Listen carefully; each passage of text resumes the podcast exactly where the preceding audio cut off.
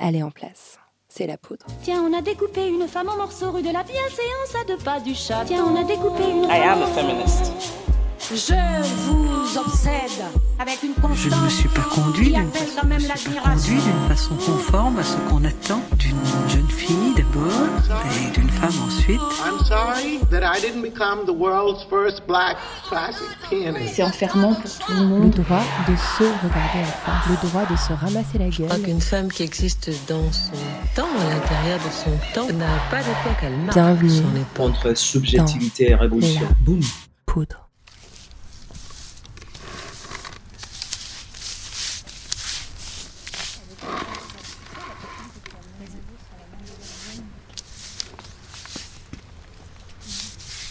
J'ai perdu le coup de main, ouais.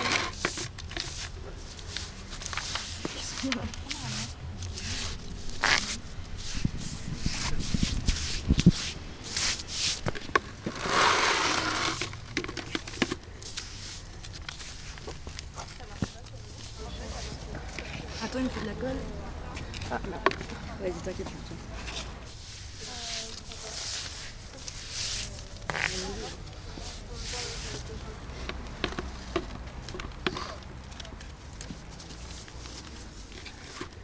Alors, euh, ben, quand on commence à la maison, je vois les gens qui. des- la peinture, des lettres.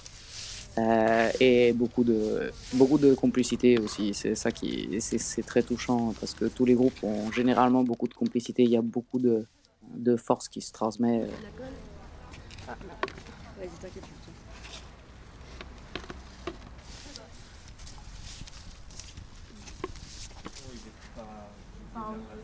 Ça peut même, malgré le fait que parfois ce soit des témoignages durs et longs et personnels, ben ça- c'est quand même très puissant et ça peut être aussi dans la bonne humeur. Ça peut être aussi un peu dans, voilà, plus triste.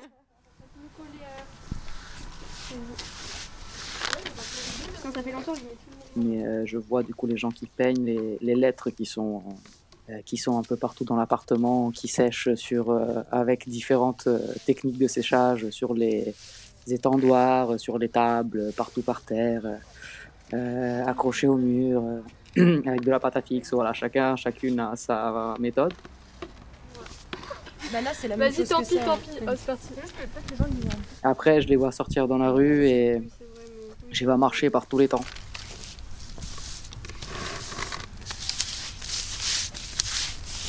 Qu'il pleut, qu'il vente, qu'il neige, et elles sont là, elles marchent et elles sortent. euh. C'est souvent, euh, voilà, c'est par groupe. Ça, c'est moi, j'aime beaucoup les groupes euh, comme ça de personnes qui sont pas des mecs cis. euh. J'aime beaucoup ça parce qu'il y en a pas beaucoup des de femmes ou de personnes perçues comme femmes dans la rue. Et il y a les brosses, le passage de brosse, le faisage de la colle. Tout ça, c'est super intéressant parce que c'est moi, ça me rappelle un peu, ça me fait penser aux sorcières, un peu avec leur chaudron, avec leur. C'est un peu magique.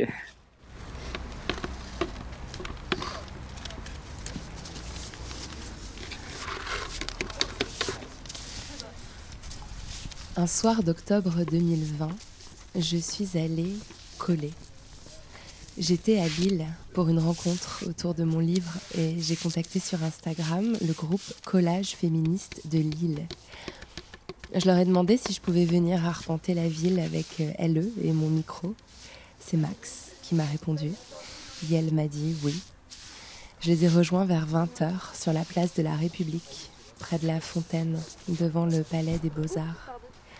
C'était la veille du premier jour officiel de couvre-feu annoncé par le gouvernement pour contenir l'épidémie du virus que vous savez.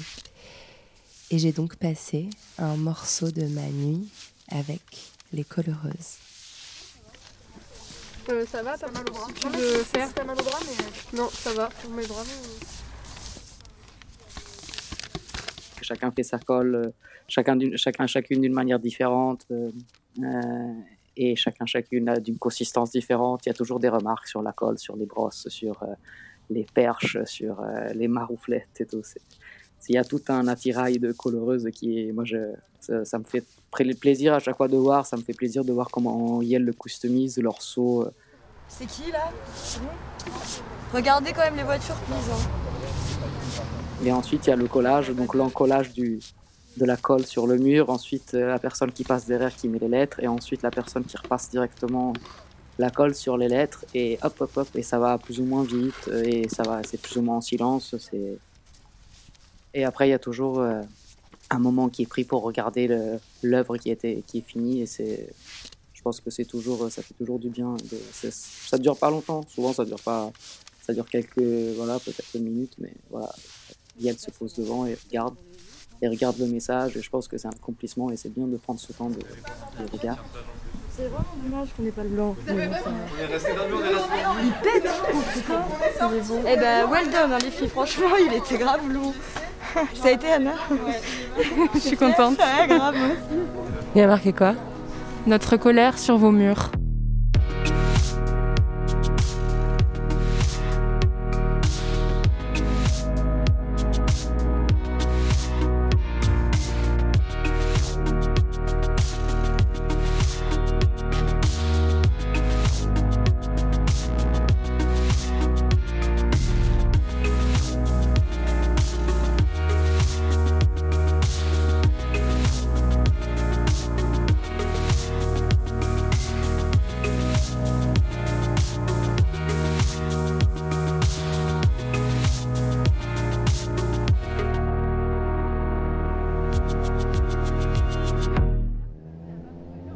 Les collages féministes se sont imposés dans mon champ de vision, d'abord dans la ville, à Paris. Je me souviens encore du tout premier que j'ai vu. Il disait On ne tue pas par amour. Et je crois bien que j'ai frissonné. C'est là que j'ai commencé à suivre sur Instagram le compte Collage Féminicide Paris. La plupart des photos qui y sont postées sont signées Tai Kalenda. Elle est photographe et elle accompagne depuis un an le mouvement dans toutes ses sorties. Je l'ai appelée pour qu'elle me raconte J'ai commencé parce que je suivais Irénée, je voyais les collages, j'habite à Paris, et je voyais les collages qui fleurissaient un peu partout dans la ville et ça me touchait énormément à chaque fois. J'étais, j'étais très, très, je me sentais très bouleversée et ça me touchait beaucoup. Du coup, un jour, j'ai vu qu'il cherchait, que Irénée a relayé Collage Féminicide Paris. J'ai commencé à suivre la page. En suivant la page, un jour, euh, Yel ont eu besoin de, euh, de photographe et j'ai été et c'était l'action de collage sur le palais de justice. Euh, c'est comme ça que j'ai commencé. C'était, c'était assez intense parce que du coup, c'était un peu le chat et la souris avec les policiers qui nous cherchaient partout. Euh, c'était pour dire que voilà que la justice n'aidait pas les femmes, n'aide toujours pas d'ailleurs, les femmes en cas de violence conjugale, en cas de viol, en cas d'agression. Et, et du coup, voilà, ils n'étaient pas très contents. D'ailleurs, ça a été décollé dans l'heure, je pense. Et il y a eu pas mal de groupes de coloreuses qui ont été prises et, pris et prises et mis en garde à vue, je pense. Je ne suis pas certaine, mais voilà, en tout cas, il y en a pas mal qui ont été arrêtés en plein dans l'action. Et du coup, euh, voilà, nous, on a eu la chance de pouvoir coller jusqu'au bout et de. Mais on a beaucoup couru. C'était intense. Moi, voilà, je... sinon, j'assiste à des photographes de mode où je travaille dans des studios.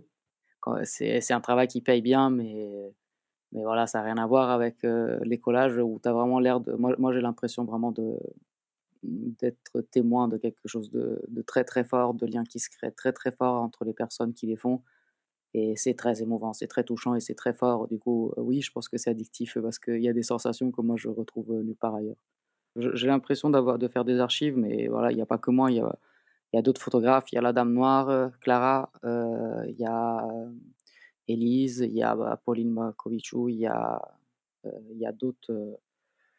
Euh, il y a Bérénice Farge aussi. Euh, voilà, il y a d'autres photographes. Je ne suis pas du tout la seule. Et même sans que ce soit des photographes, toutes les coloreuses, tous et toutes les coloreuses qui, qui, font des photos au collage et pendant les actions, c'est, elles font tous un travail d'archivage on fait toujours la même chose, mais toujours de manière différente et de manière très personnelle par rapport à la personne qui les fait euh, et au, groupe de personnes qui le font et, à qui on rencontre quand on colle aux conditions météorologiques aussi. Voilà, il y a beaucoup de différences, mais c'est toujours la même chose. Donc en vrai, je suis très contente que ça marche aussi bien, mais, mais voilà, oui, c'est plutôt un, travail d'archive. On va voir, hein, on va voir si c'est un travail d'archive important, ça on verra a posteriori, mais moi je suis très contente d'archiver. Peut-être que c'est aussi important d'archiver parce que, par définition, les collages, ils sont très éphémères, en fait. C'est de la peinture sur du papier, donc ça, ça, va, ça va disparaître, si c'est pas arraché d'ailleurs. Bah oui, ça, c'est ça, en fait. Ça, je me dis, c'est pas mal d'avoir des photos. Ça fait, voilà, ça fait que ça reste. Et ça fait que, en fait, ça donne une pérennité et ça va rester dans le temps, euh, au-delà du, du, mur et au-delà des feuilles et, au-delà de la pluie et des arrachages. Et aussi, c'est pour moi, c'est une victoire sur les gens qui arrachent. Autant me dire, mais tu peux arracher, mon petit. Mais sache que, voilà, tu vois, moi, j'ai la photo. Donc, euh, elle, elle va être vue par beaucoup plus de gens, je pense, euh, grâce aux réseaux sociaux que les gens qui passent devant. Après, ça dépend. Il y a eu des collages qui ont été beaucoup vus dans la rue, mais euh, et la force des réseaux sociaux, c'est ça aussi. Donc euh, vas-y, hein, fais-toi sauter des ongles en arrachant le collage, mais à partir du moment où il est dans la boîte, il est dans la boîte. Ça va être chaud, je pense. Ça, hein. ça se décolle facilement. Ouais, là, ça se décolle grave. Genre, ouais, tu passes ton doigt là, c'est chaud. Et sur la fontaine, c'est trop. Sur la fontaine, non, sur la fontaine, ça colle grave bien. C'est juste que. Ça va être. Après, ça dépend, ça dépend un peu des endroits. Quoi. Je sais que bah, lundi, on avait trouvé une petite ruelle où il y avait vraiment personne et on a collé au bord histoire que ce soit quand même visible depuis la rue. Mais, euh, mais sinon, je pense qu'on essayait de trouver des rues pas trop passantes non plus, histoire de pas trop se faire emmerder. Mais euh, après, l'idée c'est que ça reste quand même visible, donc euh, là on tente parce qu'il n'y a pas grand monde. Ouais. Salut Bonjour Alors, attends, toi je connais ta tête, on s'est déjà vu, et vous deux je ne vous connais pas. Je Moi crois. je suis Lorraine. Ok. Donc t'es Max. Ouais. Bah merci beaucoup de Oui, m'accueillir. ok, le micro, voilà, c'est bon, je. Ok. C'est moi la journaliste. C'est moi qui m'incruste. Moi, c'est Constance. Lily. Élise. Blanche. Anna. Anna. Marion. Constance. Bah moi en fait à la base je viens de Paris, du coup il y a plein de collages à Paris un peu partout et euh, ça faisait assez longtemps que j'étais, euh, j'aimais beaucoup le principe. Et euh, je savais pas trop comment contacter les personnes parce que c'est un collectif euh, pas vraiment officiel, on a, enfin c'est pas une association officielle comme c'est un peu illégal et tout ça. Et du coup j'ai fini par les contacter en me demandant sur Facebook je crois j'ai fini par les trouver. Et j'avais pas trop d'espoir, je pensais qu'il fallait certaines compétences ou je sais pas pour y accéder. Et finalement en fait euh, j'ai pu faire une formation. Du coup j'ai intégré le groupe, j'ai fait un collage. Après j'ai déménagé à Lille, du coup là j'ai déjà fait un collage et là c'est mon troisième collage du coup. euh, Et en fait c'est hyper facile finalement de rentrer dans le groupe, je pensais pas du tout. Salut En fait, l'idéal pour un groupe, c'est 4. Et euh, du coup, là, on n'est pas 4. Mais ouais, en soi, c'est pas dérangeant, c'est juste qu'on va, on, on aurait pu aller plus vite. Bah, en fait, ça, il faut trois personnes pour coller. T'as une personne qui met la colle, une personne qui colle la fiche, enfin qui pose la fiche, une autre personne qui remet au-dessus, et une ou deux personnes qui font le guet pour la police. Et euh, c'est vrai que 4-5, c'est l'idéal. Et euh, encore, on peut être plus, c'est juste que bon, enfin, il y a- du coup, il y a 6 personnes qui servent à rien. C'est la colle ça? C'est la Ouais, colle. la colle Quelqu'un a d'autre a de la colle ou pas Non. Non, on a que ça? Ouais. Ok. On a deux brosses, mais. Vous avez des slogans? Vous avez des affiches? Et Quatre du coup, par contre, si on a que un pot de colle, on peut faire que un groupe? Ok, bon bah. J'ai les slogans si vous les voulez. Et j'ai ta brosse du coup. pour l'instant, On fera plus le gay. On est vraiment en mode gros touriste aujourd'hui, genre personne n'a quoi que ce soit. Il n'y a pas d'affiche, il n'y a pas de colle quoi. Ça, en fait, les les affiches, euh, alors ça dépend en fait. Les affiches, soit on les prépare chacun de notre côté, euh, on- enfin c'est des feuilles à 4 avec de la peinture noire, donc euh, voilà. Mais on essaye, euh, enfin, je sais que l'organisation varie en fonction des, des collectifs euh, et des villes. Nous on essaye quand même de, euh, voilà, on a un Discord avec euh, un onglet où on propose des slogans et tout, qu'on essaye de faire valider par le plus de monde possible pour euh, bah, qu'il n'y ait pas des slogans qui soient problématiques. Et voilà, soit on les prépare chacun de notre côté, soit on, organise des genres de petites sessions préparation affiches. Euh, donc ça, ça dépend vraiment, mais j'avoue que les, les sessions préparation c'est très chouette parce que du coup ça permet aussi genre de voir des gens et de et, et donc voilà quoi, c'est vraiment des feuilles à 4 et de la peinture noire quoi, parfois rouge. Mais c'est trop bien. Ce que j'ai dans la main, c'est hyper agréable là. C'est c'est une demi-bouteille euh, coupée euh, chez Gur pour pouvoir euh, avoir de la colle pour les deux groupes. C'est système D, voilà. Donc euh, on va y arriver comme ça, hein, ça, va, ça va le Ça va faire. bien se passer. Lundi, euh, nous on a collé plus vers, euh, vers Gambetta et tout, donc je propose qu'on reste plus dans Violil cette fois-ci, afin de d'étaler un maximum notre zone d'action. tu vois, j'ai ça. Ça c'est, ça, c'est mon pinceau. Je propose qu'on y aille, qu'on Enfin, c'est pas le perd ouais, pas trop qu'on de y temps du coup. Euh, Allez, Toi, ok. t'as les- toi, t'as Moi j'en ai des trucs. Une fois. Vraiment première fois. Une fois, On en a deux ici. Le geste du collage s'est répandu comme une traînée de poudre dans toute la France, mais aussi hors de ses frontières, en Allemagne, en Italie. Des dizaines, peut-être même des centaines de collectifs autonomes se sont constitués. Certains portent un message plus intersectionnel, comme le collectif Décolonisons le féminisme à Paris, ou encore le mouvement Collage afroféministe à Marseille. J'ai contacté sa fondatrice, Lily Lison, colleuse et militante afroféministe queer. Je m'appelle Lily, j'habite à Marseille, j'ai 34 ans. Je suis une femme, je, suis une afroféministe queer, militante, euh, maman d'une petite fille de 10 ans et demi. Et donc je suis à Marseille depuis 5 ans, mais la première fois que je suis allée, c'est il y a 12 ans. Mais sinon, je suis afro-antillaise, donc ça veut dire que je suis née aux Antilles, j'ai grandi aux Antilles et je, suis partie qui a 12 ans. Donc le collectif, donc c'est moi qui gère la page Instagram euh, Collage Afrofem Marseille. Cette page, elle a été créée fin mai. Elle a été créée un petit peu avant, euh, on va dire, c'est assez une coïncidence avec George Floyd, mais elle a été créée parce que donc moi j'ai fait partie, enfin j'ai participé à l'édition de collage à Marseille hein, avec le collectif Collage chez Miss Marseille. Euh, depuis un an, j'en ai fait quelques-unes, hein, je pense entre 4 et 5. Et en me baladant sur différents comptes militants, je me suis rendu compte qu'il y avait une page collage Afrofem, mais qui était basée à Paris. Et quand je les ai contactés, euh, bon, j'ai régulièrement parlé pour le travail. Je m'étais dit que ça serait mieux que si on avait ça à Marseille et j'avais voulu savoir si elles, elles avaient déjà s'il y avait un collection à Marseille. Non, bon, ça ne m'a pas étonné parce que j'étais pas au courant et à, Marseille, je trouve qu'on est un petit peu isolé au niveau des collectifs afro. Enfin, j'ai pas l'impression qu'il y en a énormément. Enfin, je crois pas. Et par la suite, de toute façon, on va en parler, euh, il y en a pas. Donc, je suis en train, je suis en train d'en monter un, des coloniales. Donc, je me suis dit, bon, bah, de toute façon, il y en a pas. Euh, et je me dis, bon, s'il y en a qui te disent qu'il y a des personnes, il y a d'autres adeptes qui veulent coller à Marseille, euh, un cas d'afro-féminisme, ok. Et puis ça a tourné dans ma tête pendant deux jours et après je me suis dit bah non. En fait euh, bah s'il y a personne qui le fait autant que tu le fasses. Donc j'ai donc j'ai créé cette page et je me suis dit au pire tu iras coller toute seule ou tu iras faire des, autocollants toute seule. Mais déjà au moins la créer parce que ça n'existe pas en ayant évidemment l'espoir que justement de pouvoir faire des appels.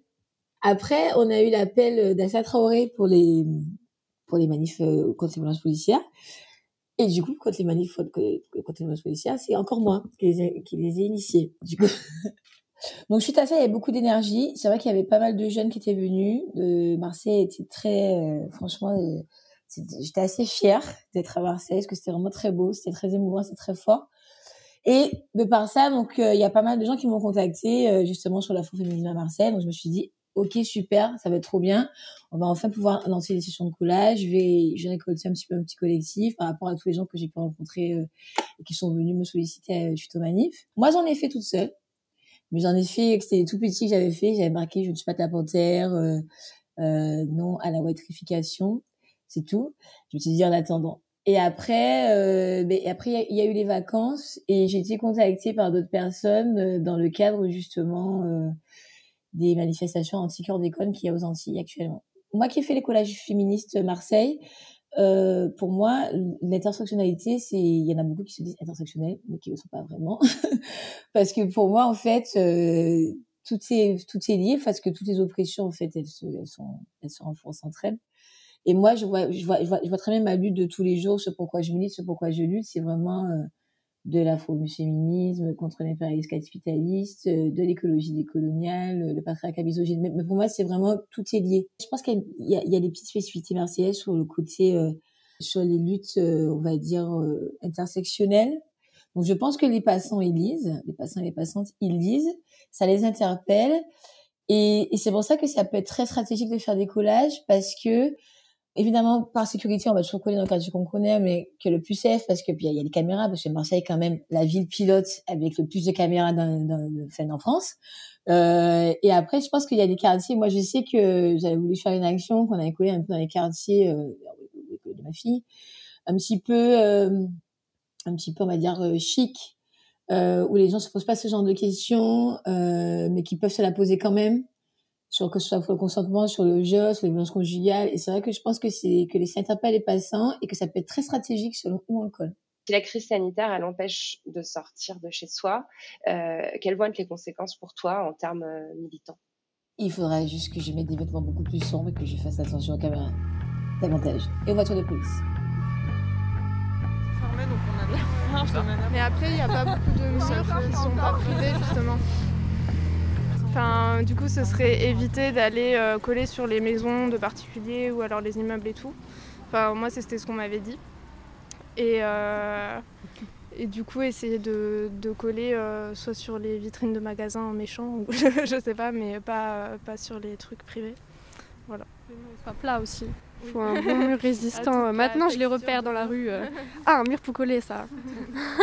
Tu vois la ville d'une autre manière quand tu colles. Alix enchanté. Ça faisait pas mal de temps que je suivais euh, les comptes Insta des collages, surtout ceux sur Paris, parce que j'ai rencontré euh, une meuf sur un tournage qui, euh, qui était photographe pour les, pour les groupes et qui connaissait euh, enfin les meufs qui font des photos pour les, les groupes de, fé- de collage féministe à Paris. Mais je sais pas, j'osais pas trop euh, venir vraiment et me dire que j'allais aller coller quoi. Et puis j'ai rencontré Max sur Tinder et, euh, et qui fait partie des groupes de collage et puis du coup il m'a proposé de venir coller lundi. Et, euh, et je suis venu coller lundi du coup et, euh, et c'était cool, du coup je suis de retour euh, actuellement. Voilà.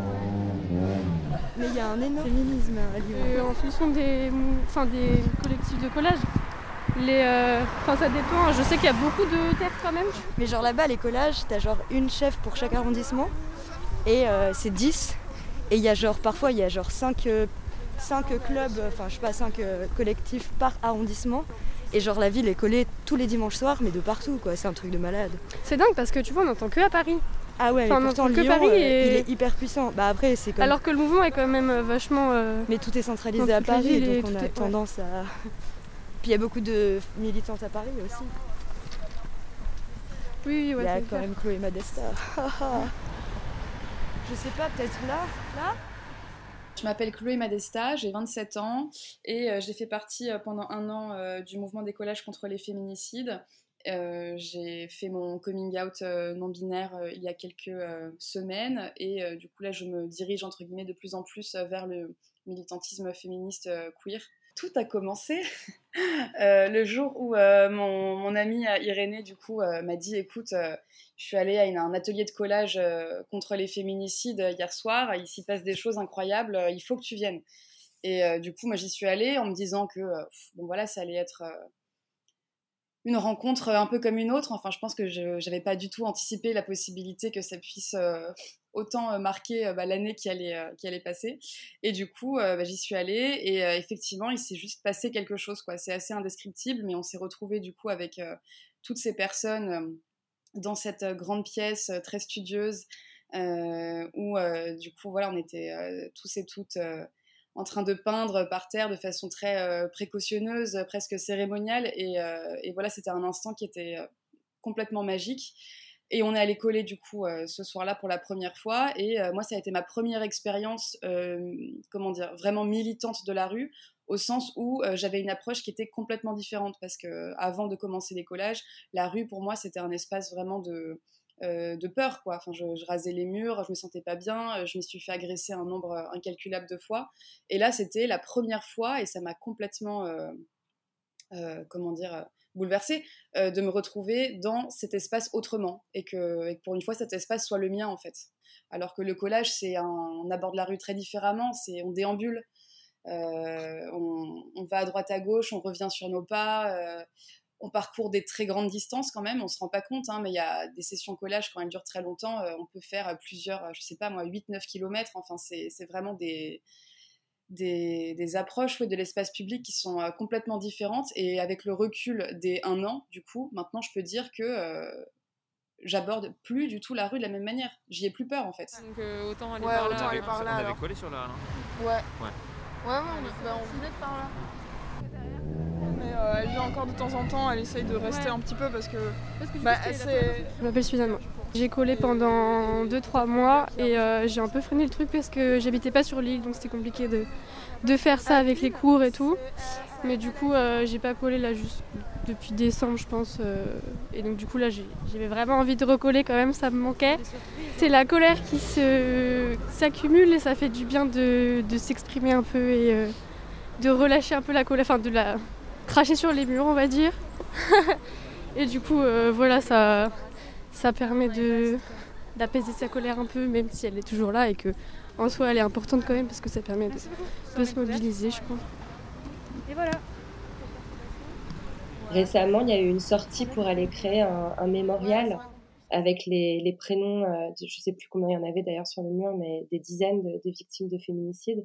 Est-ce que, est-ce que tu veux bien me raconter euh, cette soirée? J'ai plus exactement les chiffres en tête parce qu'en plus, il y en a qui se sont euh, rajoutés ensuite. Donc, on est allé coller ensuite au fur et à mesure euh, euh, les noms à, à mesure qu'ils se rajoutaient, quoi.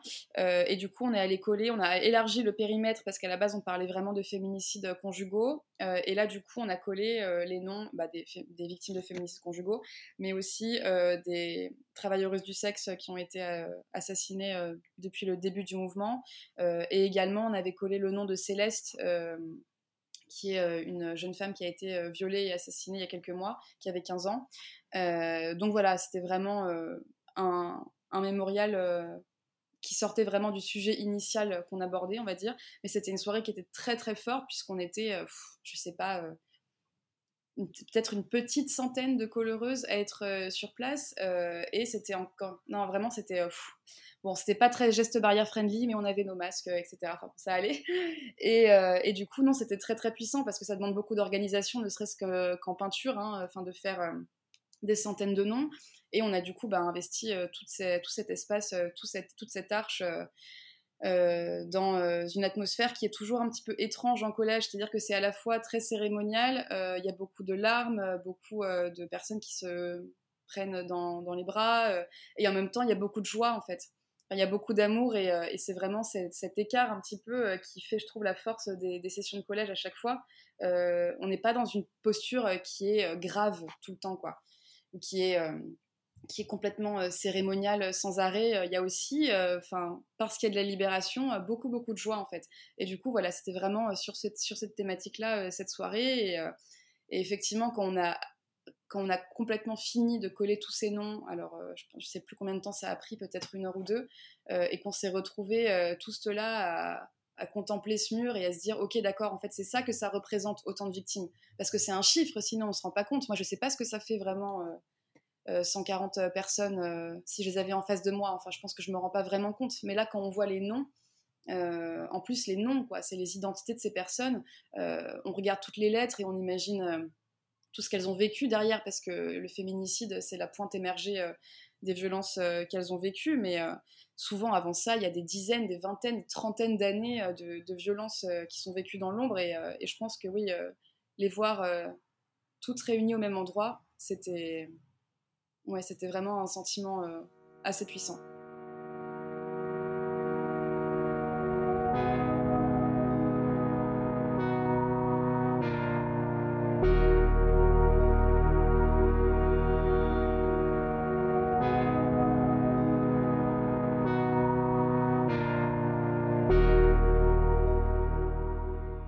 C'est assez difficile à, décrire. C'est comme un fil invisible en fait qui nous réunit euh, tous et toutes. Et, en fait, ce fil invisible, euh, là où j'ai commencé à le, sentir, c'était vraiment dans le partage d'expériences communes, donc vraiment dans le partage en fait de traumatismes communs. Et on pourrait se dire que c'est un petit peu triste que du coup, euh, ce qui nous relie en soi, ce soit ce qui nous a traumatisés. Et en même temps, c'est le socle qui nous a permis de nous politiser, d'avoir cette colère en nous qu'on voulait réussir à, à transformer en projet politique. Et, euh, je dirais que oui, euh, la Delphité, pour moi, c'est vraiment ça, c'est ce sentiment de, de, connexion indescriptible aux autres, en partant vraiment de, ce qui a été euh, compliqué à vivre pour nous en termes bah, d'oppression systémique, mais aussi de là où c'est en train de nous porter, en fait, c'est-à-dire dans la, dans la construction d'un projet politique commun. J'ai l'impression que cette cette prise de conscience d'avoir subi des oppressions communes, c'est ce qu'on retrouve souvent dans les, dans les groupes non mixtes, en fait, dans les groupes de parole, qui sont vraiment même à la racine, je dirais, euh, du mouvement féministe. Est-ce que c'est quelque chose qui te semble juste de qualifier euh, le mouvement des collages comme un groupe, euh, un groupe de parole non mixte qui, par ailleurs, agit aussi dans la rue? Alors oui, complètement. Bah, pour être plus précis, en mixité choisie, puisque du coup, on est entre personnes euh, enfin des femmes et des minorités de genre. Euh, donc du coup, c'est pas vraiment de la non-mixité au sens euh, où on l'entend, Euh, mais effectivement, je pense que cette parole, elle pourrait pas du tout être euh, diffusée et euh, partagée de la même manière si on était en présence d'hommes cisgenres. Et c'est une évidence.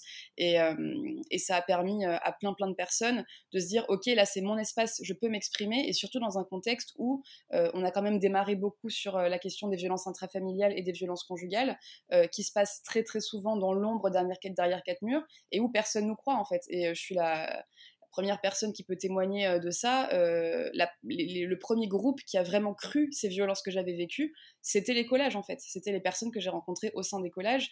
Euh, avant, bon alors je parle pas des services de police qui ont toujours refusé de prendre toutes les plaintes que ma mère voulait déposer euh, contre mon père pour violence. Euh, je ne parle pas euh, de la famille qui nous entourait, qui ne se rendait pas compte ou qui ne voulait pas se rendre compte.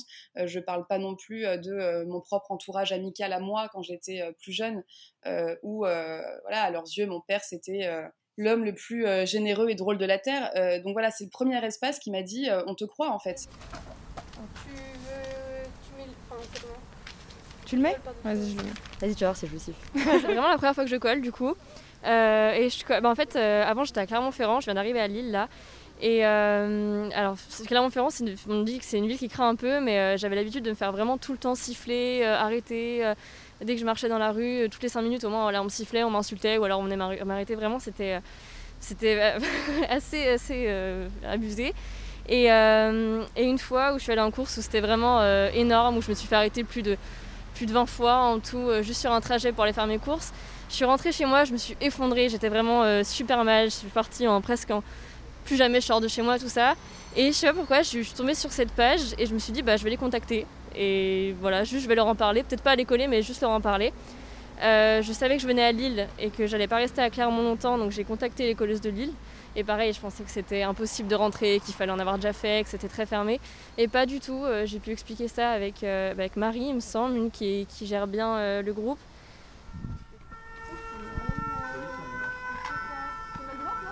Mais oui, ça c'est l'ambulance, c'est pas la police. Ouais.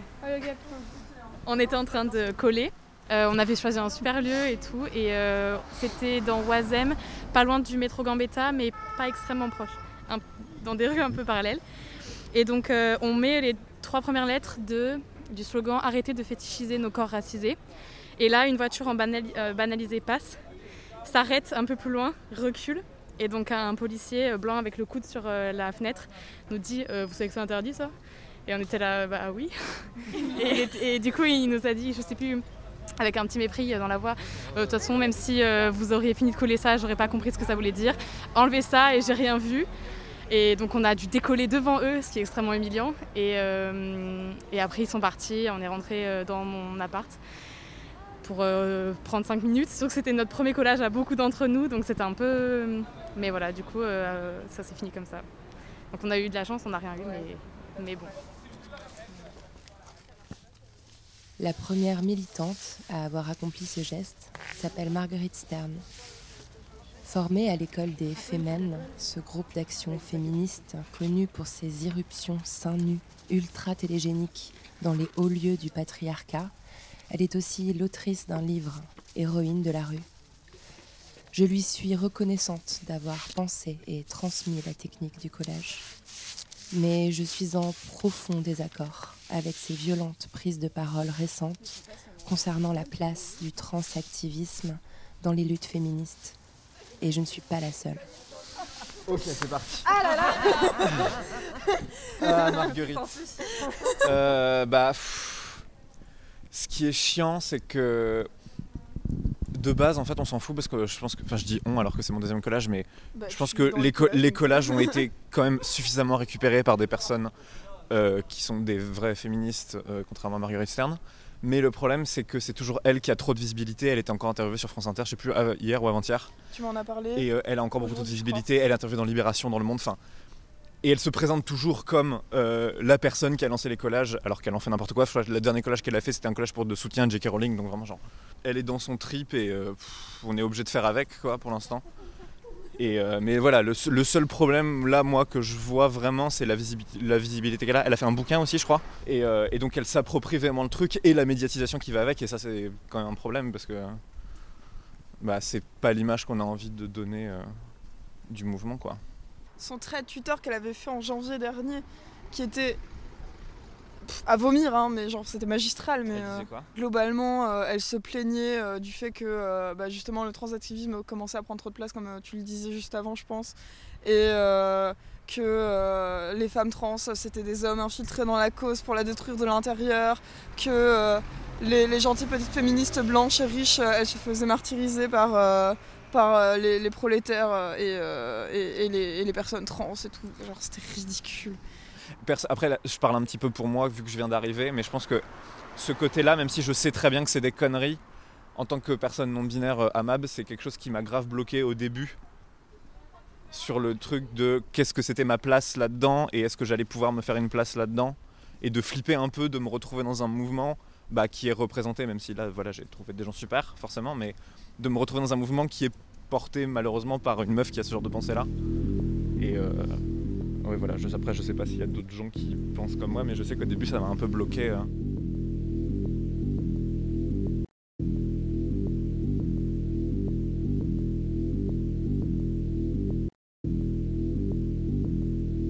J'avais pas l'impression d'être exposée avant ça, avant cette prise de parole du coup, bah, Chloé Madesta. pendant l'hiver dernier, quoi, euh, à une transphobie, en tout cas en France, qui soit aussi politisée, aussi claire euh, et aussi structurée en fait. Et ça, je pense que c'est venu euh, on va dire un petit peu plus tard, après le démarrage du début des collages, hein, parce qu'à la base, Marguerite n'était pas du tout dans, cette, dans ce discours-là, en tout cas. En tout cas, elle ne le disait pas. Ce qui s'est passé, c'est que Marguerite a quitté le mouvement d'elle-même au bout de trois semaines, un mois environ.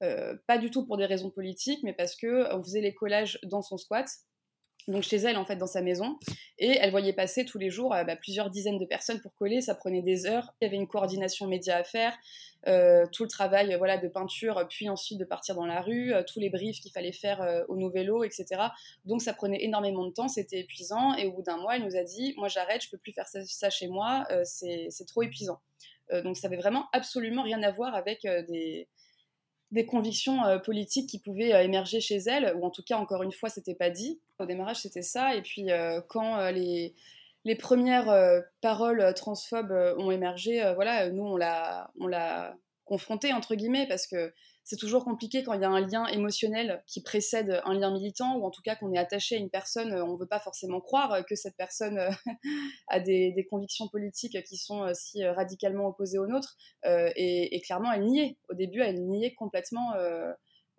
penser, enfin avoir une pensée transphobe aussi politisée, quoi, on va dire. Mais, en tout cas, voilà, c'est là où je voulais en venir. Au début, on a vraiment dû se débattre avec ça euh, au sein des collages où forcément euh, le mouvement étant très incarné initialement, euh, aussi à cause des médias, hein, parce qu'on a besoin d'une tête, on a besoin d'avoir quelqu'un qui incarne le, mouvement. Bah, il a été pendant très longtemps du coup rattaché à l'image de Marguerite et ça commence à aller beaucoup mieux depuis honnêtement pas très longtemps, mais on a dû constamment réexpliquer que notre ligne était complètement différente de la sienne et surtout que elle est restée trois semaines quoi. Donc euh, vraiment, euh, tout ce qui est porté depuis un an par des milliers euh, de militants et militantes, elle n'en fait pas partie. Pas partie du tout. Quand ça fait longtemps, je mets tout le mouvement Ça colle ou pas? Moyen. Je pense qu'en bas, ça, en bas, ça va mieux coller. Hein. Attends. Non, Quoique non, si ça passe, ça passe. Attends, juste, non, ça va mieux coller en bas. Et là, ça a l'air moins rigide cette non Là, il y a moins de trous là. Ouais, elle a raison. Ouais. bah là, c'est la même chose. Vas-y, tant pis, tant pis. Oh, c'est parti. Franchement, j'aimerais bien ne pas avoir à m'apesantir sur cette sombre affaire de transphobie. Pourtant, je crois bien qu'il le faut. Et pour le faire correctement, j'ai contacté la chercheuse Karine Espinera, sociologue des médias, chercheuse au laboratoire d'études de genre et de sexualité de l'Université Paris 8, militante transféministe et cofondatrice avec Maudieuse Thomas de l'Observatoire des transidentités. Pour parler du mouvement du collage, euh, moi je vois ça comme une très très belle initiative et c'est une démarche qui est très importante. Euh, J'y vois aussi la résurgence et le rappel finalement de slogans sociopolitiques hein, qu'on réintroduit à nouveau dans le tissu urbain et dans l'espace public. Voilà, j'ai envie de dire c'est une initiative qui qui a, qui a, tout mon, support. Alors ce que j'essaie d'expliquer, c'est qu'en bref, moi j'ai toujours du mal à imaginer que des actrices de, de, de, telles, de telles initiatives, bah, elles puissent elles-mêmes reproduire et légitimer des, violences, hein, et en plus qu'elles nient comme telles.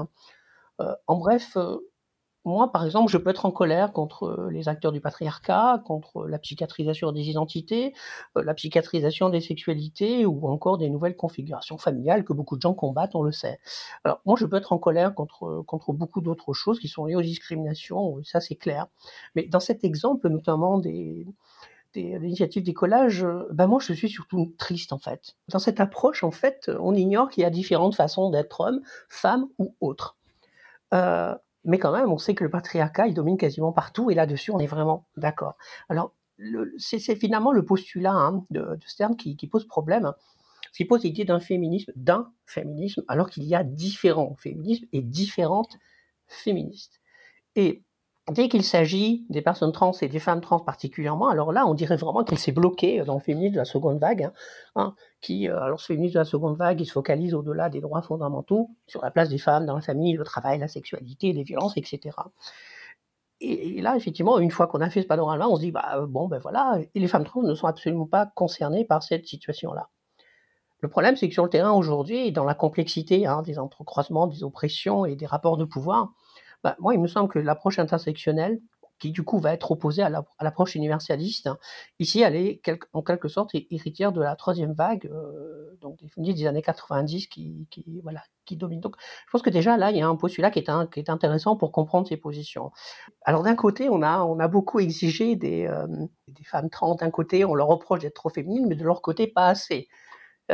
Alors le quid de, comment on se positionne dans cette société, comment on se positionne dans une société aussi normée et aussi genrée? Alors ça quand même. Alors moi je me dis aussi que dans cette perspective finalement si on reproduit les normes et les oppressions, ben moi alors il faudrait condamner nos parents. D'entrée, la première chose c'est condamner nos parents pour nous avoir habillés en jupe ou en pantalon, de nous avoir encouragés à des cheveux longs ou des cheveux courts. Voilà. Le problème c'est que à perdre ce temps à faire ça, on, on remonte pas à la source. Et pendant ce temps-là, on regarde plus le patriarcat, on regarde plus les effets des normes de genre sur les hommes, sur les femmes, sur les personnes trans, les personnes non binaires, etc. Et je parle même pas de la condition des personnes intersexes qui, suivant ces normes, ben, en fait, on en arrive à mutiler leur corps et ça, c'est leur propre mot. Alors, je pense aussi que dans, dans, dans, cette approche de Stern, mais aussi d'autres, hein, euh, il y a des effets de loupe, il y a des effets de focalisation, il y a un mélange d'idées reçues. Comme je le disais, mais j'insiste sur cette idée, on a, on, a longtemps reproché aux femmes trans, particulièrement, d'adhérer sans condition au système sexe-genre, et de valider par là même le sexisme et l'ordre des genres, de reproduire les normes, voilà, oppressant les femmes, etc. Mais ensuite, quand elles sont trop subversives et qu'elles elles veulent adhérer au féminisme et elles montrent qu'elles sont politisées et qu'elles veulent rejoindre des groupes, on les sanctionne et on les accuse de vouloir invisibilité telle ou telle cause.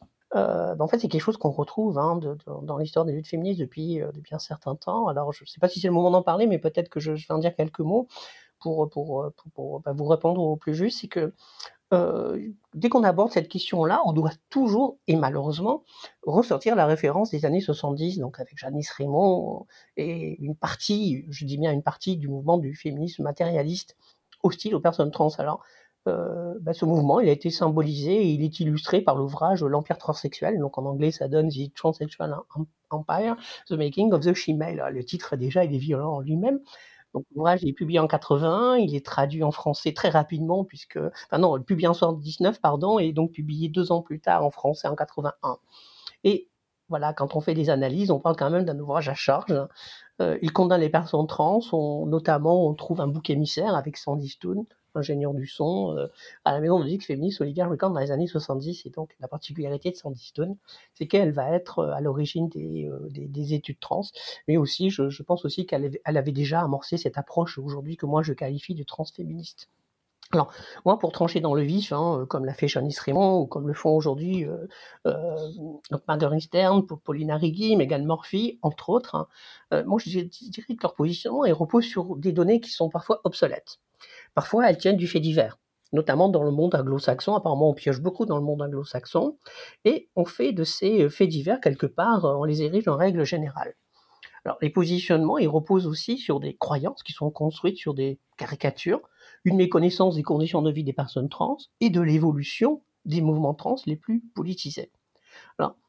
Pour ce courant du, j'ai envie de dire, du féminisme matérialiste, il s'agit, euh, moi c'est quelque chose que je dis souvent, c'est que c'est une guerre de territoire dont les rapports sociaux de sexe sont à la fois la bataille, le champ de bataille, mais aussi l'enjeu de, de, cette bataille. Tout à l'heure, je parlais de mouvement, et c'est vrai que parfois, euh, quand les choses bougent un peu trop, on peut être euh, déstabilisé. Et c'est vrai, et c'est, je, trouve que c'est légitime à un moment donné dans un agenda politique de voilà, de, mener une lutte sur laquelle on est engagé depuis très très longtemps et d'avoir aussi des, des, un héritage de ces luttes-là qui sont menées depuis des décennies et parfois même des siècles. Euh, et d'un seul coup, se dire, ah, ben, cette question-là qui est récente, aujourd'hui, elle, euh, elle, invisibilise tout notre travail. C'est un sentiment que je peux comprendre. Par contre, ensuite, ce que je ne peux pas comprendre, c'est qu'il n'y a aucune réflexion là-dessus et de se dire qu'à un moment donné, si les expressions des droits des personnes trans arrivent, c'est de se questionner, c'est pourquoi? Euh, Est-ce que notre société, elle est vraiment si tolérante? Euh, Combien d'années ont mis les personnes trans pour arriver à se politiser? Bah, Elles ont mis 40, 50 ans. Voilà. Euh, il aura fallu tout ce temps, il a fallu se défaire de la pathologisation, il a fallu se défaire de la dépsychiatrisation. Et donc aujourd'hui, il y a un besoin aussi de, non seulement de, j'ai envie de de crier, de, de, hurler, de se révolter, de, d'exprimer finalement euh, aussi, mais aussi de, de s'engager part, moi, j'ai aussi le sentiment que c'est un peu ça aujourd'hui qu'on reproche finalement aux personnes trans, c'est tout ce qu'on a voulu d'elles. Aujourd'hui, elles le font et on leur reproche et on les sanctionne pour ça. Non, les, euh, je ne crois pas que le mouvement, euh, les mouvements trans, les mouvements transféministes veulent, euh, veulent entre guillemets obscurcir ou en tout cas effacer les, questions féminines. Je crois qu'au contraire, c'est, tous ces mouvements se sont construits sur la pensée féministe et sur, et sur les idées portées par les, les, les, les féminismes. Donc, voilà, j'y vois, moi j'y vois vraiment une erreur, une focalisation. Je crois que simplement c'est c'est simplement l'agenda politique à un moment donné, qui évolue et peut-être que dans, dans 3 à 4 ans, dans 6 mois, il sera tout autre. Hein. D'habitude, on a un plus petit groupe, je crois, et donc on avance plus vite. Enfin, moi, c'était ça les dernières fois, genre on était là en mode tout, tout, tout, go, go, go, prochain, c'est parti. Et même, je me souviens quand j'avais commencé l'école, j'avais dit oui, moi j'ai commencé l'école avec Marguerite Stern. Maintenant, je le dis plus trop.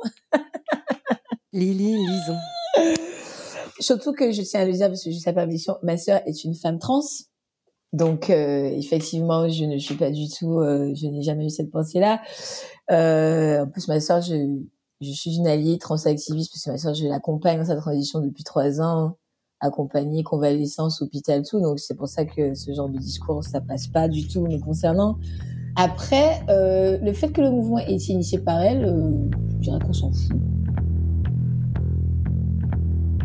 Là, du coup, on va chez moi, enfin chez moi, chez moi, chez ma copine et moi, et on va refaire de la colle en urgence pour, euh, bah pour euh, coller le dernier qui était euh, en ton honneur, qui sera l'intime et politique.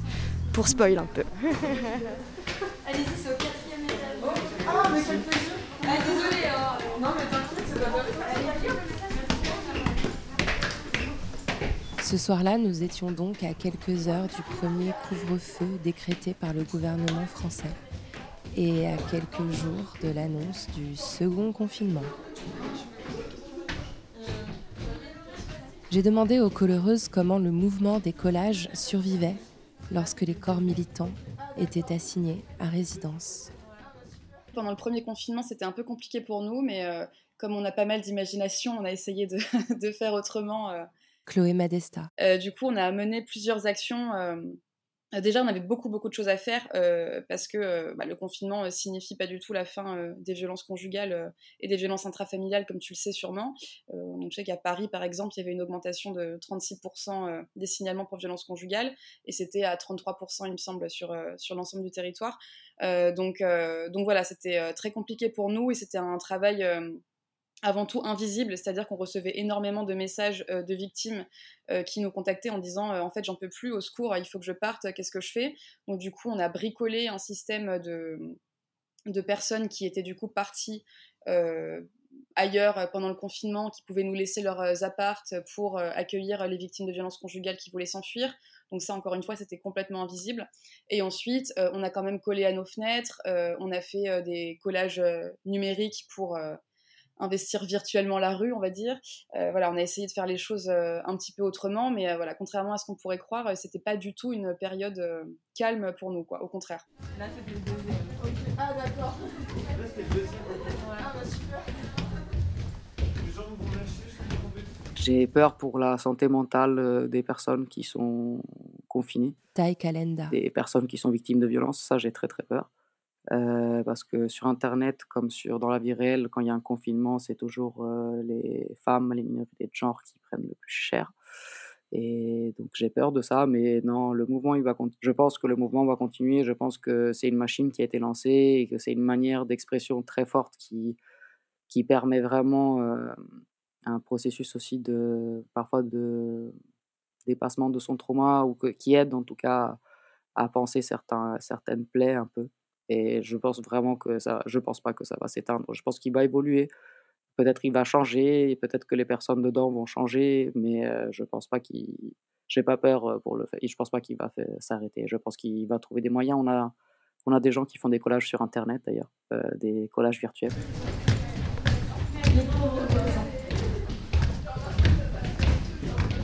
Émilie Dupas est graphiste. Elle a initié pendant le premier confinement le mouvement des collages virtuels. En fait, euh, j'étais un petit peu démunie parce que, comme beaucoup, je me retrouvais enfermée à la maison à travailler et m'occuper de mon enfant quasiment à plein temps. Et c'était un peu frustrant pour la féministe que je suis. On pouvait plus descendre dans la rue pour coller, mais le collectif euh, de Paris nous avait incité à coller euh, sur nos fenêtres pour interpeller depuis la rue. Et donc un matin, j'ai dit à mon petit gars, écoute, euh, viens avec maman, on va coller des, des lettres euh, sur, la, sur la fenêtre de la chambre. Et quand ça a été fini, je lui ai demandé de poser de dos devant la fenêtre à contre-jour, et j'ai fait une photo. Et quand j'ai ouvert la photo, j'ai vu tout à fait autre chose. Il y a une image qui est apparue à mes yeux, et hum, ça a été hyper puissant en fait. Tout à coup, j'ai pris la mesure de ce qu'allait être le confinement pour euh, un certain nombre de familles et je me suis rendu compte que ça allait être l'enfer pour beaucoup, beaucoup d'enfants. Ceux qui sont déjà euh, maltraités par, euh, par leurs parents, et notamment par leur père, et tous ceux qui allaient se retrouver avec un homme qui allait devenir violent parce que enfermé à la maison. Et du coup, j'ai posté cette image sur les réseaux, et elle a été vachement relayée. Et à ce moment-là, j'étais partagée entre l'idée que, que c'était vraiment horrible et, et l'idée que j'étais pas complètement démunie dans cette histoire parce que j'avais la capacité de, créer des images à partir de pas grand-chose. Alors comme beaucoup de gens, je regardais beaucoup par les fenêtres, et à un moment donné m'est venue l'idée que j'allais continuer à coller, mais numériquement. Et à ce moment-là, je me suis sentie pertinente de le faire, alors j'ai écrit un slogan, et puis j'ai commencé à le, à le coller sur une façade d'immeuble qui était devant chez moi. Je l'ai posté sur Instagram, et là encore, ça a été pas mal relayé. Et du coup, je me suis dit que j'allais pas faire ça toute seule dans mon coin et que j'allais proposer à d'autres de coller pour eux. Et puis surtout, j'allais proposer à d'autres personnes de venir faire ça avec moi. Et donc, j'ai fait un appel sur Instagram et ça a plutôt bien marché. Rapidement, on s'est retrouvé une petite équipe d'une petite dizaine de personnes et puis on a reçu des demandes qui venaient de toute la France. Et ça a vraiment été une chouette expérience. Quand le confinement euh, a repointé le bout de son nez, je me suis dit qu'il fallait absolument qu'on reconstitue l'équipe. Mais rapidement, je me suis dit que je ne pouvais pas y aller comme ça, un petit peu naïvement, comme la première fois.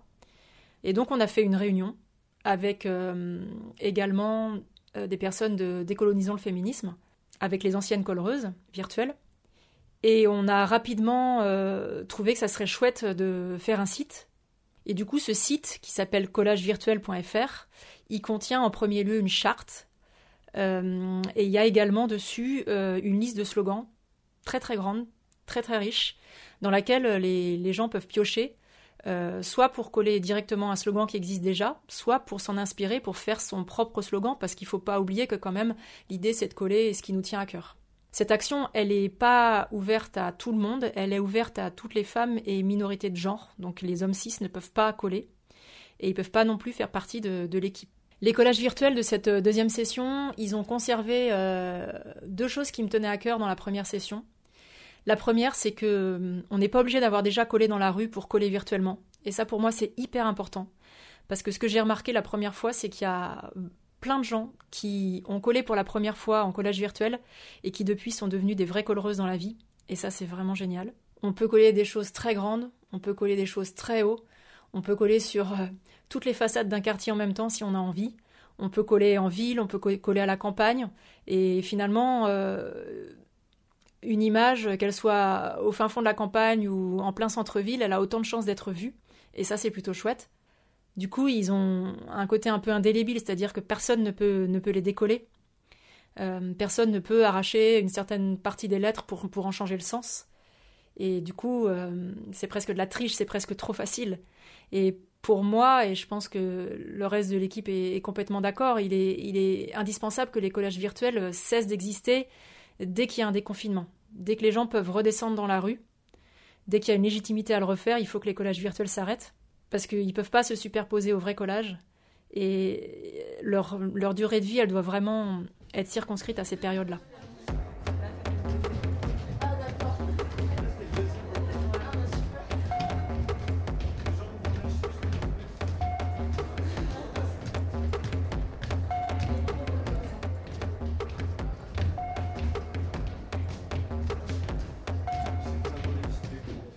Et bah écoute, moi ça va être ma première euh, prépa colle, donc en plus je suis contente, comme ça je vais pas la faire toute seule, je serai pas hyper stressée en me demandant si ça va coller ou pas.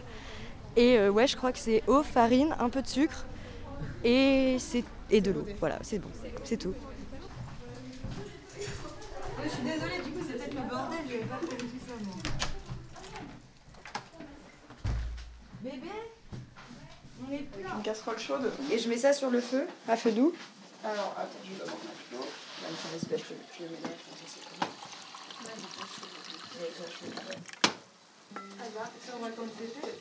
Ouais, bien sûr, c'est la première bon, je, je, genre, En vrai, d'habitude, on met du sucre, mais c'est pas euh, indispensable parce qu'on en met tellement peu. T'as le four à l'évêque euh, Chez moi, mais j'ai pas de manteau. Moi j'ai fait, mais j'ai pas de. Moi j'ai des pinceaux, mais.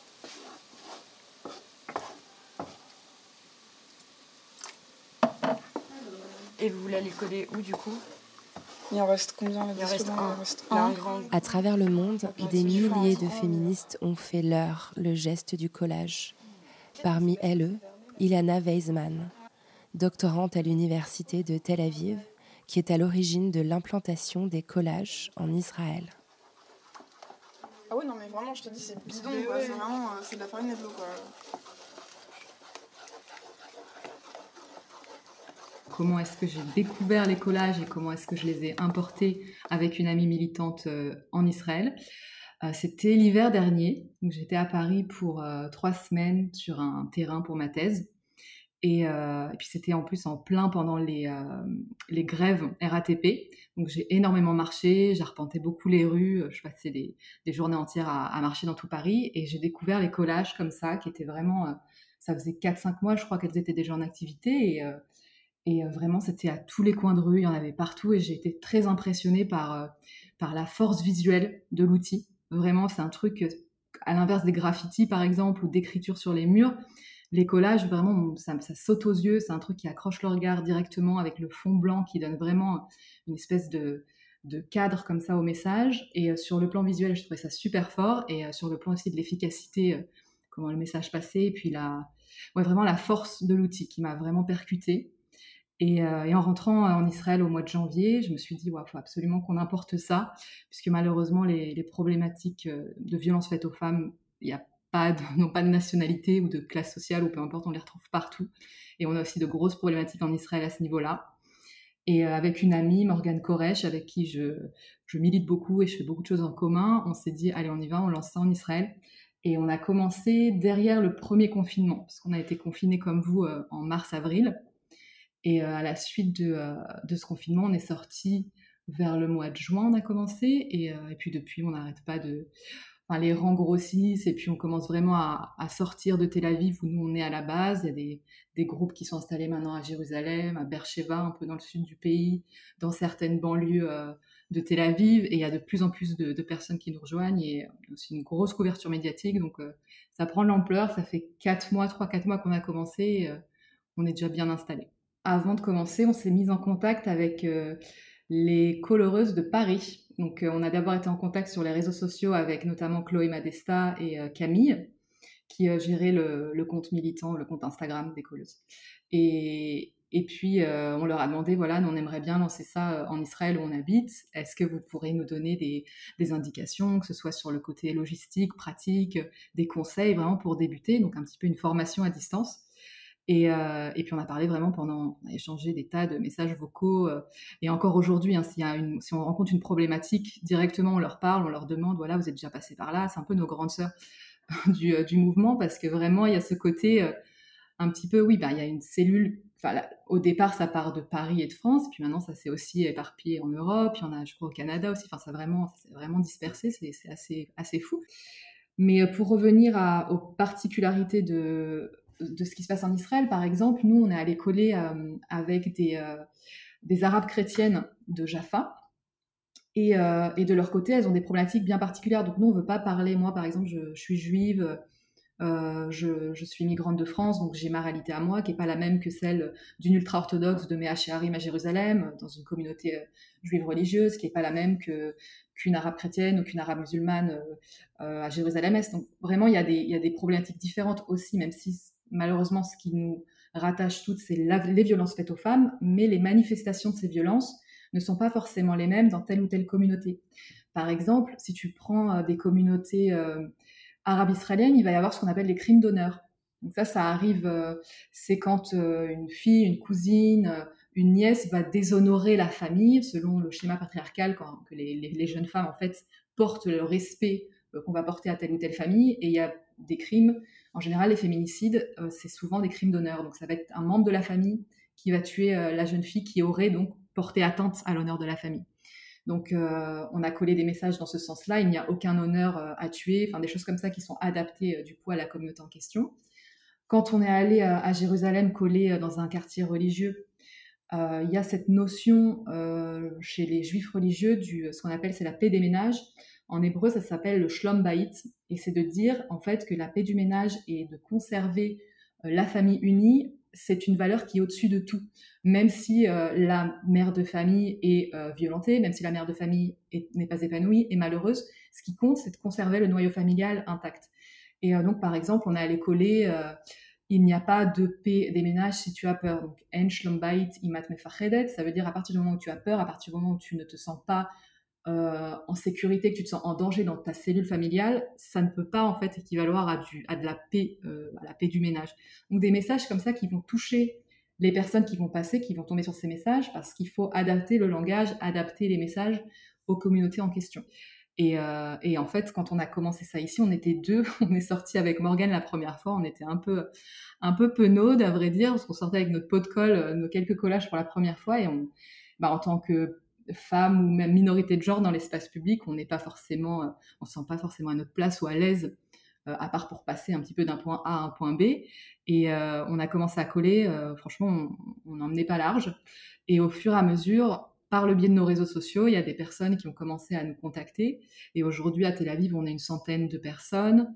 Et après, des petits groupes dans d'autres villes. Et maintenant, enfin, on sort, ça fait des mois qu'on fait ça. On est, vraiment en mode la rue nous appartient. C'est incroyable. Vraiment, je parlais de ça avec Morgane, et après euh, peut-être deux, trois semaines, et ça vient très très vite, c'est ça qui est aussi vachement intéressant. C'est que, alors qu'on a passé nos vies, moi j'ai 36 ans, j'ai passé ma vie à pas me sentir spécialement à l'aise dans l'espace public, à me sentir. Euh, bah, je crois que c'est Marion Hérission qui disait que, euh, que les hommes dans l'espace public ont une plus grande liberté d'action parce qu'ils sont sujets, ils se déplacent, ils sont, ils s'appartiennent, alors qu'une femme ou une personne d'une minorité de genre dans l'espace public, elle est scrutée, elle est objet de regard et euh, du coup ça structure vraiment notre rapport à l'espace. Et, et, en l'espace de quelques semaines avec les collages, j'ai senti que la façon dont je marche, la façon dont je me déplace, la, façon dont je ou dont j'interagis avec les personnes, que ce soit dans un commerce ou une personne dans la rue qui me fait une remarque, ça, mais ça a changé du tout au tout. On se sent beaucoup plus forte. Alors ça a commencé dans l'espace des, actions pendant les collages, mais après c'est vraiment même individuellement. Je sors dans la rue, je sors mon chien, je n'ai pas la même démarche. Il y a vraiment quelque chose qui a changé dans mon rapport à l'espace public et à l'extérieur. Vraiment un, truc de, renforcement, d'empouvoirment qui est assez spectaculaire. C'est quand même assez similaire à ce qu'on voit en France, puisque on suit beaucoup ce qui se passe en France sur les réseaux et, les violences qu'on peut se prendre en retour euh, des collages, c'est assez similaire. En général, c'est des personnes qui ont du mal à voir euh, ces violences-là affichées, comme si euh, le message de la violence était plus dramatique que la violence en elle-même. Il y a vraiment ce décalage où j'ai du mal à comprendre. Dans certains endroits plus traditionnels, alors la particularité aussi en Israël, c'est que c'est une société, il y a une grande, enfin il y a un grand nombre de personnes religieuses et traditionnelles. Donc on a les trois grandes religions monothéistes, on a des quartiers où on a les collés qui sont plus religieux que d'autres ou plus traditionnels simplement. Et euh, là-bas, euh, on a des retours parfois très agressifs. Euh, plusieurs fois, je failli me prendre un coup. Enfin, des personnes qui viennent devant moi à 2 cm, qui m'arrachent les feuilles, qui te hurlent dessus, qui t'insultent. donc ça, ça arrive. D'ailleurs, bizarrement, on n'a jamais eu de problème avec la police. Plusieurs fois, la police nous a interpellés pour nous dire qu'est-ce que vous faites, arrêtez, et puis ils s'en vont. Ou voilà, vous n'avez pas le droit de faire ça, mais, mais, jamais de façon très agressive. Par contre, les passants, il y a une agressivité assez folle quand ça arrive, hein, il y, a aussi beaucoup de soutien. Il y a des personnes qui viennent qui disent bravo, qu'est-ce que vous faites? Ils sont curieux, ils disent bravo, on vous soutient. Mais quand les personnes sont dérangées par le message, ça peut être assez violent. Ça va? Ça va les filles? Ouais, ça va. Ouais. Tu veux un, photo aussi Tu veux mettre ton masque c'est bon Ouais, c'est bon, merci, t'inquiète, tout va bien. Allez. Allez, ciao. Bise Ciao. Eh, Est-ce que vous pouvez dire à vos potes de ne pas décoller le collage ah, là-bas je, je, je, Non, arrête, arrête, c'est bon. Allez, arrête, tu, peux, tu peux prendre ton pote. Ah,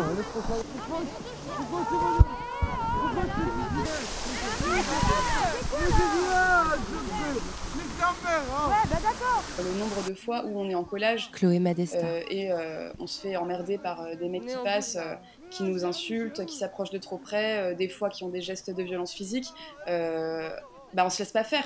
On leur rentre dedans, on crie plus fort qu'eux, on les repousse, on les fait partir en fait. Et ça, ça change complètement la dynamique de pouvoir qu'on avait l'habitude d'avoir à la fois dans son rapport à la rue et dans le rapport à son propre corps, je trouve train de pisser actuellement sur le collage. Mais non. Les hommes morts ne violent plus. Comment est-ce qu'on se réapproprie cet espace C'est juste sur énormément de ressentis. Ce traumatisme-là, bah, c'est le socle de, des révolutions à venir. Antipsychophobie. C'est un condensé de réappropriation. Anticapitaliste. C'est une double transgression. Antigrossophobie. On s'en fout. Cracher sur les murs. Politisation rapide. C'est la colère qui s'accumule et ça fait du bien de, de s'exprimer un peu.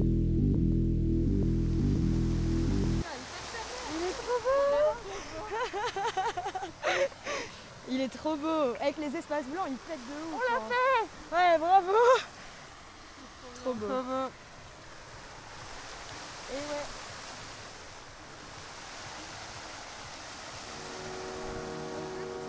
Vas-y, vas-y. métro là bah, nous, nous, on va y aller parce que genre, ouais. euh, voilà. Mais du coup, euh, bah, on est trop bien. C'est à demain Salut et, moi, je me dis, ok, d'accord, euh, c'est ça en fait, les collages. C'est ça en fait, euh, se sentir euh, empouvoiré dans la rue en fait. C'est ça, avoir confiance dans son corps.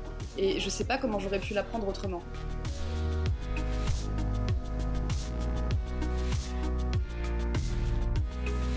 Notre colère sur vos murs est un documentaire de Lorraine Bastide pour La Poudre, réalisé par Aurore Meyer-Mailleux, coordonné par Gaïa Marty et mixé par Marion Emery.